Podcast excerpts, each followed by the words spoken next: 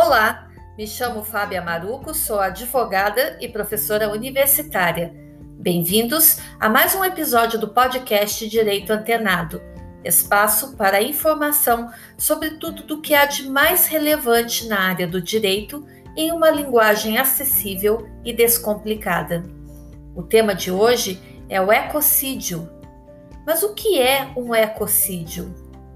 Ecocídio é qualquer ato ilícito ou arbitrário perpetrado com consciência de que existem grandes probabilidades de que cause danos graves que sejam extensos ou duradouros ao meio ambiente.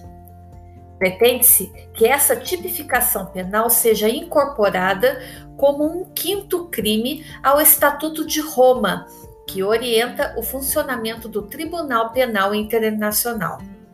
É uma modalidade de delinquência ecológica que viola os valores da vida, integridade emocional, saúde, estética e a própria felicidade, valores que resultam da fruição dos elementos da natureza: água, ar, solo, flora, fauna e paisagem.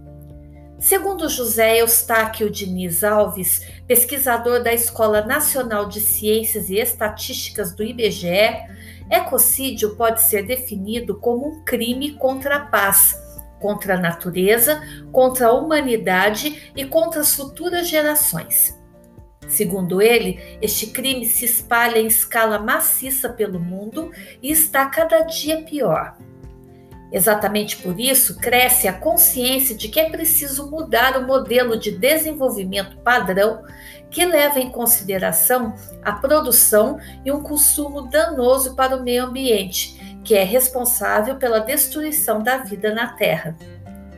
Desde a Conferência das Nações Unidas sobre Mudanças Climáticas, realizada em Paris em 2015, os tribunais internacionais de direitos da natureza tentam qualificar o ecocídio, dentro do pressuposto jurídico, como o quinto crime internacional. Os outros quatro crimes internacionais reconhecidos e punidos pelo Tribunal Penal Internacional são o genocídio, os crimes de guerra, os crimes de agressão e os crimes contra a humanidade. Novo delito, de âmbito mundial, vem ganhando adeptos na seara do direito penal internacional e entre advogados e especialistas interessados em criminalizar as agressões contra o meio ambiente. Em setembro de 2016, a Procuradoria do Tribunal Penal Internacional publicou um documento de trabalho onde explicava que, a partir daquele momento, o tribunal interpretaria os crimes contra a humanidade de maneira mais ampla, para incluir também crimes contra o meio ambiente, que destruíssem as condições de existência de uma população, como no caso do desmatamento, mineração irresponsável, grilagem de terras e exploração ilícita de recursos naturais, entre outros. O problema que os juristas encontraram foi que, se escolhessem uma definição ampla demais, seria muito difícil que os países signatários do Estatuto de Roma a apoiassem.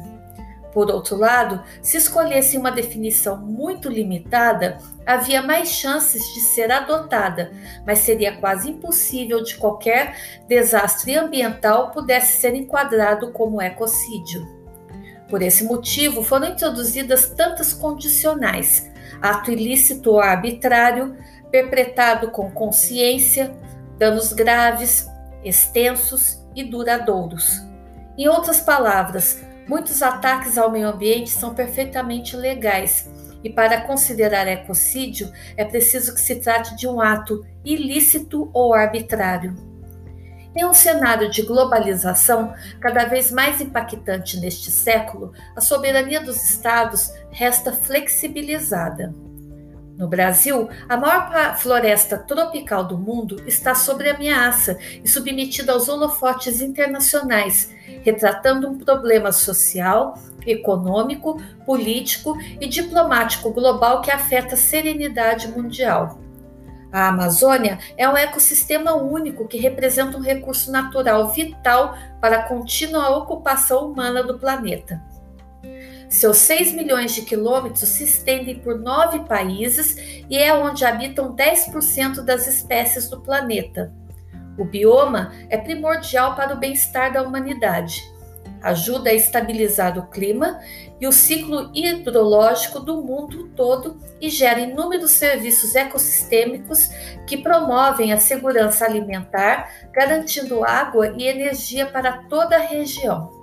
É o lar de 34 milhões de pessoas, incluindo mais de 350 povos indígenas, alguns deles vivendo em isolamento voluntário dados estes trazidos pela organização não governamental WWF em 2019.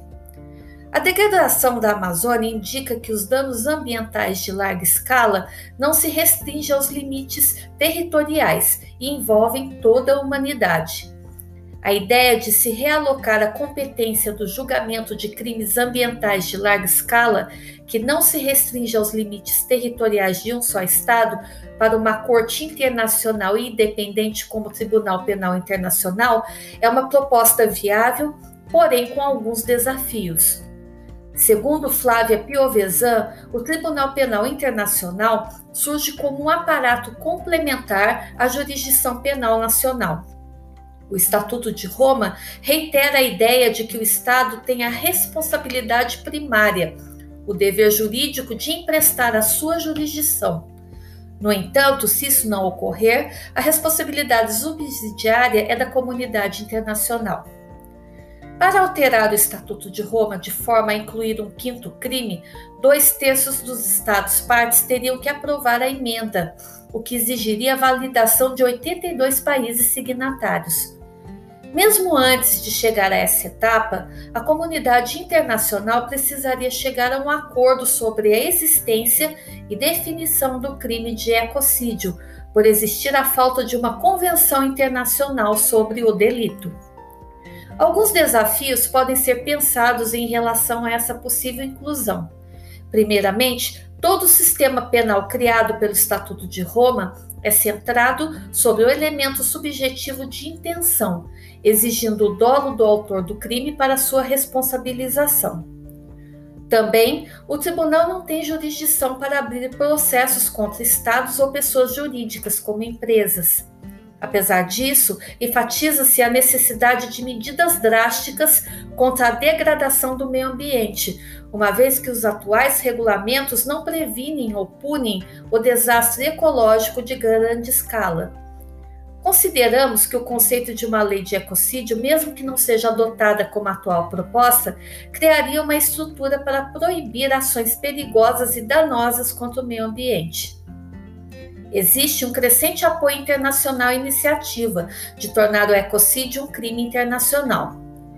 Em dezembro de 2020, os pequenos estados insulares de Vanuatu, das Maldivas, pediram para que se considerasse seriamente o crime de ecocídio na Assembleia Anual do Tribunal Penal Internacional. Em inícios de 2021, o movimento operário sueco solicitou que a Suécia encabeçasse a proposta. Em junho, o presidente Macron da França prometeu fazer a defesa no cenário internacional. O Papa Francisco também declarou que acredita que o ecocídio deveria ser acrescido à lista de crimes internacionais e, recentemente, recebeu Valéry Cabanes, membro da Junta Consultiva do Stop Ecocide, em uma audiência. Cabanes nos alerta que o ecocídio é a destruição da nossa casa comum, a única que temos, a Terra. Os principais responsáveis pelas mudanças climáticas e pela destruição da biosfera são identificáveis e identificados, mas eles desfrutam de uma impunidade quase total. Contudo, no direito, o fato de prejudicar conscientemente os outros é repreensível. Dadas as consequências dramáticas previstas para as próximas décadas, o comportamento dos grandes poluidores deveria ser considerado criminoso. Edis Milaré destaca que a lei brasileira já pune crimes desse tipo e não é possível tipificá-lo no ordenamento jurídico internacional. O ecocídio já é punido, mais ou menos rigorosamente, a depender de cada país, e não é possível ou necessário tipificá-lo.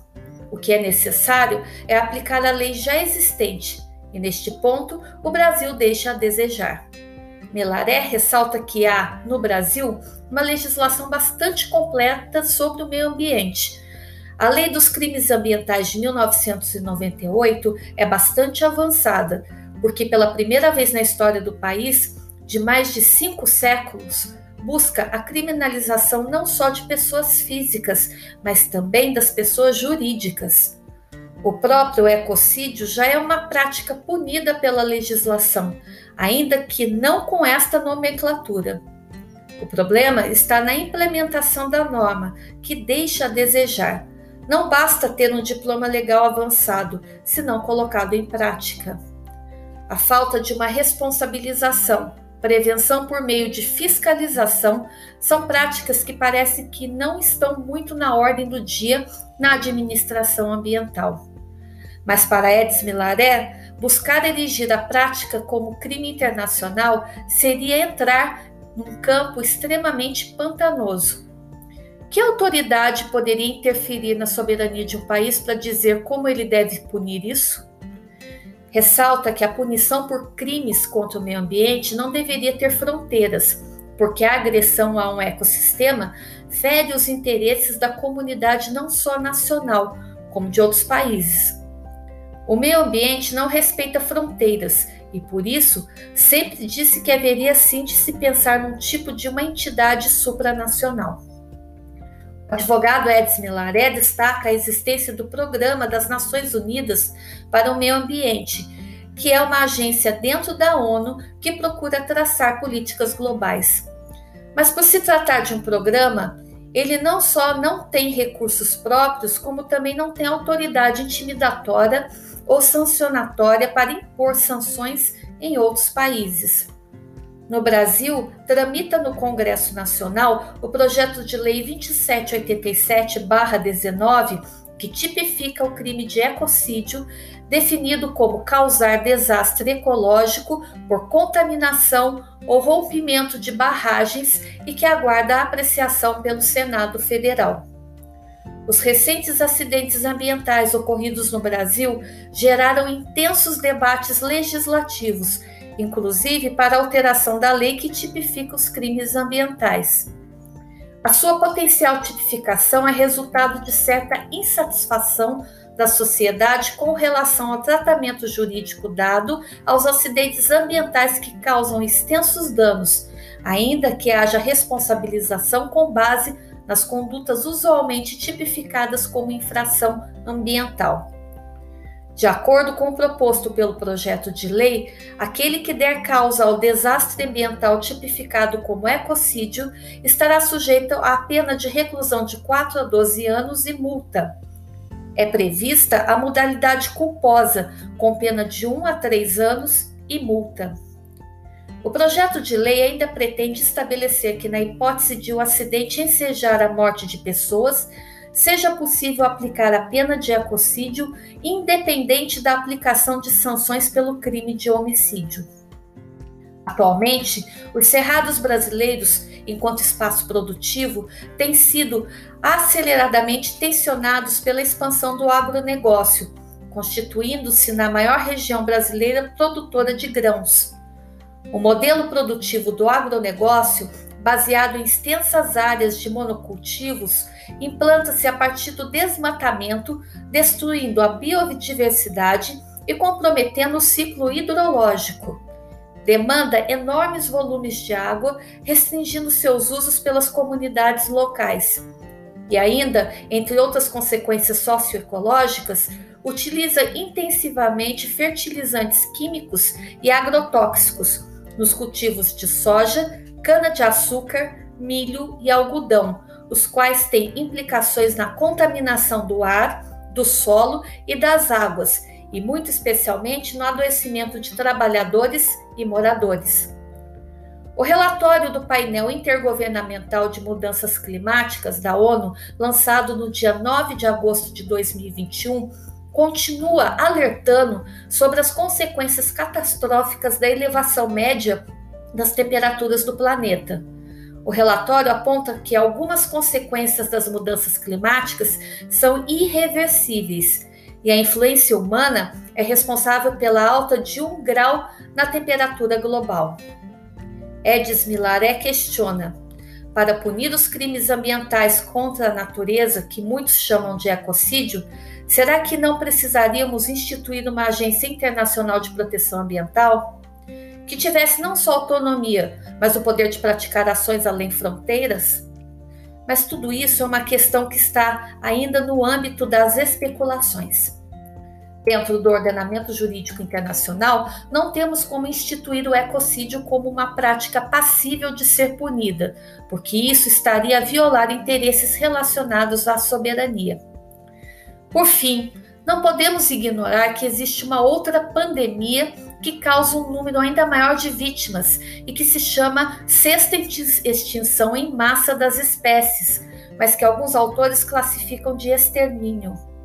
Neste momento, o mundo vive a pandemia do coronavírus. É preciso reconhecer que o extermínio das espécies humanas e não humanas culminará e reverterá no extermínio dos próprios seres humanos. Vivemos um momento no qual se impõe a sensação de que devemos fazer algo pelo meio ambiente para garantia das futuras gerações. Gostou do tema?